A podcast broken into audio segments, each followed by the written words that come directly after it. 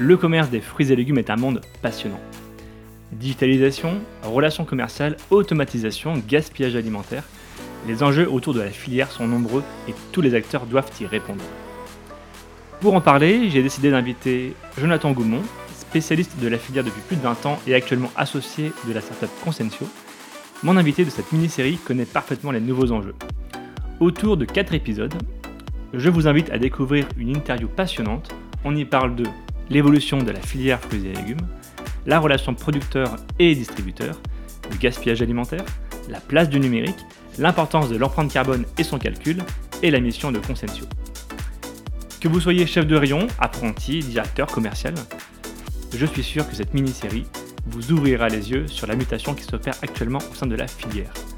Très bonne écoute. On va passer à un nouveau chapitre euh, de ce podcast. On va parler du côté vente. Euh, je parle des fournisseurs, des producteurs, des grossistes.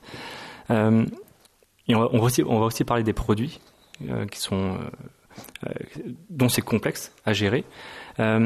déjà, est-ce qu'on peut faire la différence entre un produit de grande consommation et un produit fruits et légumes? Qu'est-ce qui différencie la vente de ces deux types de produits?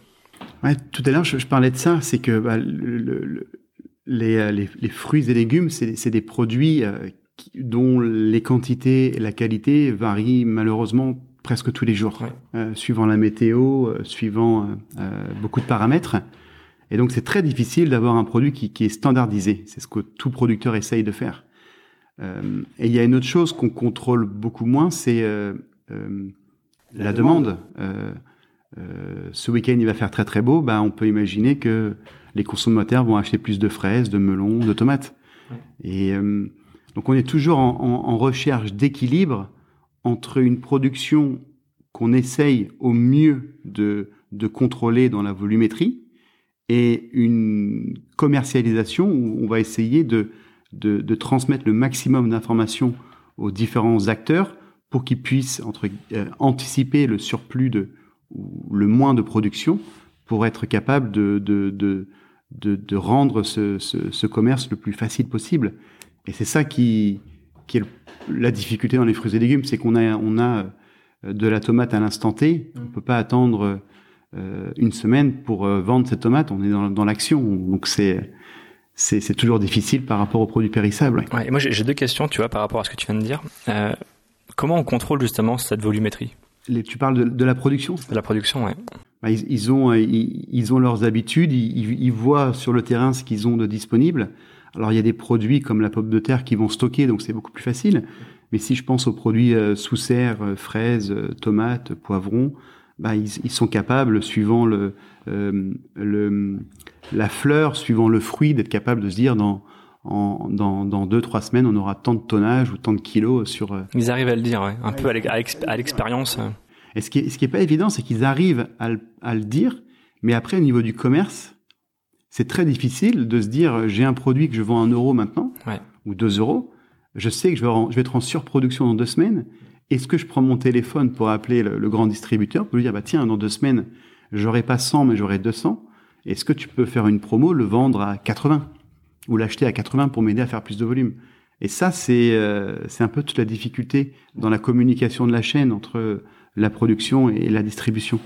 Ah, c'était ma deuxième question, justement, comment on communique euh, quand on a un surplus, par exemple, de produits Comment on communique à un distributeur pour dire, voilà, dans, dans une semaine, j'aurai voilà, peut-être 20% de, production de plus que prévu. Comment je fais, justement, pour communiquer avec eux et quelle, euh, quelle est leur réaction, justement, justement les distributeurs? C'est encore une très bonne question parce que quand on est dans le commerce, on, plus on donne d'informations à notre client, plus il va pouvoir anticiper les choses. Mais sur du vivant, c'est très compliqué à anticiper. Ah ouais, parce que même des fois, tu penses en deux semaines faire euh, euh, 50% euh, de plus, et en réalité, tu vas faire 30, et tu t'es engagé sur 50% de plus, donc tu, tu te mets en difficulté. Mais après, c'est un, un, échange avec le, avec le distributeur pour, euh, pour essayer de prévoir des opérations régionales ou nationales, et qu'ensemble, euh, on essaie de trouver la meilleure solution. Ce qui n'est pas évident quand on est en production, c'est de, de d'accepter euh, d'anticiper une baisse de prix. Parce que souvent, une promotion, c'est généralement euh, ça, va avec un prix. ouais. Donc, ça veut dire qu'on va anticiper une baisse du marché ou qu'on va volontairement nous-mêmes baisser nos prix pour avoir un peu plus de volume. J'ai été dans le commerce, on attend vraiment le dernier moment pour le faire. Et cette communication, alors tu parlais tout à l'heure des moyens traditionnels, ça se fait comment? Ça se fait par téléphone, par mail? Par, par, par, téléphone, par mail, euh, par messagerie instantanée, par SMS. Euh, on, on, essaie de privilégier le téléphone sur, ces, sur ce type d'opération. Ouais. Et c'est euh, c'est simplement l'après-midi, on prend on prend le téléphone, on appelle l'acheteur, le sourceur. de manière très tradie quoi. Il n'y a pas une plateforme finalement où on va se dire, je vais recenser un peu tous mes flux potentiellement entrants pour permettre au distributeur d'ajuster justement ses actions. Non, pas encore, non. Pas encore. Ouais.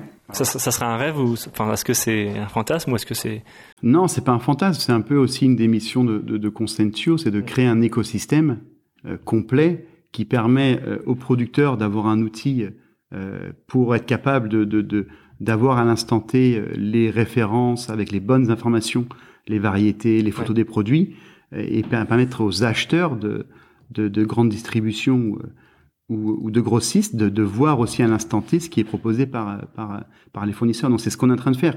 Et, et, et l'idée, c'est d'avoir le même langage pour tout le monde pour bah, euh, qu'ensemble, on soit capable de, de, de fluidifier euh, les échanges des, des produits, euh, des fruits et légumes. Oui. Parce que derrière l'enjeu, il est quand même énorme. on parle beaucoup d'anti-gaspi au niveau des points de vente, mais on parle très peu enfin, de gaspillage alimentaire en amont même si ça concerne énormément de produits. Je crois que je sais plus combien de produits sont jetés euh, avant d'arriver à la centrale d'achat. C'est quand même assez important. Euh, l'enjeu, voilà, l'enjeu il est colossal pour eux aussi. Ils ont leurs responsabilités. Euh, est-ce qu'il y enfin, j'imagine qu'il y a des ratés, des fois des commandes qui trouvent pas preneur. Je, je, le, connais pas, je l'ai pas vu de mes propres yeux, mais je pense que tu l'as connu. comment on, comment on réagit? Est-ce que il n'y a pas des solutions demain justement pour pour arrêter ce gaspillage de masse? Bah, déjà, tu, tu, tu, parles du gaspillage de masse. On, on, le chiffre qu'on a à peu près tous en tête, c'est 30% des, des, fruits et légumes qui n'arrivent pas dans l'assiette du consommateur. C'est ce qui est énorme. Ouais. Ce, qui est, ce qui est complètement énorme. Et c'est vrai que, comme tu dis, il y a des, il y a des solutions anti-gaspi en magasin. Maintenant, ce qui est intéressant, c'est de travailler l'amont. Et, et, et, ça, c'est une des volontés de, de, de, de Constantio. Alors, euh, une des fonctionnalités qu'on a, c'est qu'un producteur en un clic peut envoyer un message à ses clients ou à tous ses clients en disant, bah voilà, il est 11 heures, euh, le commerce est calme, j'ai euh, trois palettes de melons à vendre, qui peut me donner un coup de main ouais. Donc euh, c'est ça, c'est donner les bons outils les, et pour vraiment fluidifier ces échanges-là. Ouais. C'est vraiment ce qu'on ce qu'on essaye de faire. Ouais. Dernière question sur ce chapitre-là. Je suis assez surpris encore que la traçabilité des produits frais soit pas optimisée. Ah, ah, c'est quoi pour toi la traçabilité ah, Qu'est-ce que tu attends de ça, toi euh, Est-ce est qu'un producteur aujourd'hui est capable de dire que mon produit il est vendu dans tel magasin? Non, il n'est pas capable, non. Et est-ce que ça c'est un enjeu important aujourd'hui pour les points de vente ou euh? bah, Je pense que l'enjeu d'abord le plus important, c'est d'être capable en magasin d'identifier le, le, producteur. D'être capable de, de... Ça aujourd'hui c'est pas possible. Bah, c'est possible sur la notion de, de local. Oui, sur du local, sur du ouais. direct, mais sur... Après, euh, des grandes marques... Euh, euh, Savéol, Prince de Bretagne, on arrive à identifier clairement le, le produit en magasin.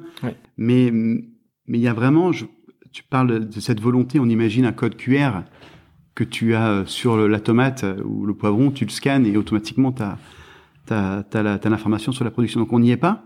On, nous, avec Consentio, c'est un, un, un, de nos rêves, hein, clairement, hein, d'être capable de, de, de, de, de la graine euh, au magasin, de alors, il y, y, a pas mal de solutions de blockchain qui existent ouais. là-dessus. Hein. Ouais. Mais, mais ce qui, ce qui est important, c'est de, de, avant d'arriver sur cette, ce, ce, un de ces rêves, c'est de, de, créer un outil déjà qui, qui fluidifie, qui est utilisé par les acteurs. Et après, clairement, tu peux mettre plein de, de fonctionnalités différentes pour. Euh, et par exemple, la, la blockchain en fait partie, oui. Merci d'avoir écouté ce deuxième épisode très riche. Place maintenant au troisième épisode dans lequel on va parler de la place du numérique et de l'empreinte carbone.